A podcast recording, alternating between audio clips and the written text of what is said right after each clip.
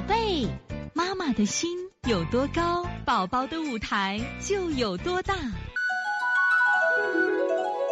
现在是王老师在线坐诊时间，我们现在看六四八北京豆芽妈的问题啊。豆芽是上医院检查得了慢性鼻炎和急性中耳炎，中耳炎好了用的是氧氟沙星滴耳液滴零星期。慢性鼻炎开了药，说是有一点腺样体，但是我没给他做腺样体的检查。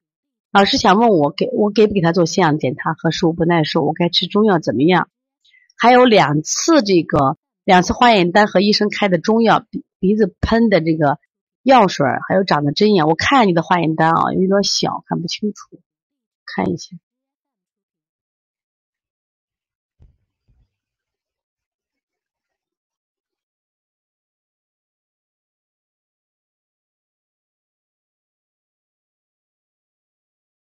你看你这孩子的化验单啊，这个从咱们看的这个病毒感染和细菌感染上都没没事，但是血小板特别高。大家说一下，我给大家讲过一次，血小板如果高的话啊，经常在四百万以上、四五百万以上的孩子反复感染。但如果你的孩子还没有这种细菌感染和病毒感染，考虑过敏引起的炎症。你这孩子已经有鼻炎和中耳炎，我觉得你给他查下腺样体吧。查一下，心里就有数了。要做呢，食物不耐受，我也建议你做一下啊，要做一下了。因为现在呢，也是个腺样体的爆发的这个气候和环境，你早做，你心里有数，早早预防啊。即使有的话，治疗啊。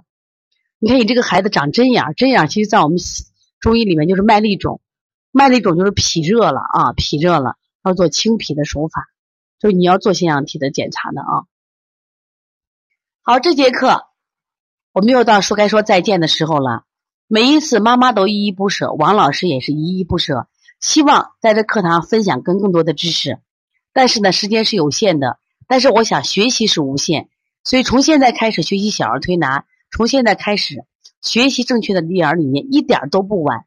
也希望我们今天听课的妈妈能把我们所有的知识，通过自己的学习，通过自己的分享，让更多的妈妈了解，走进邦尼康小儿推拿。走进邦尼康的课堂，让我们获得正确的育儿理念。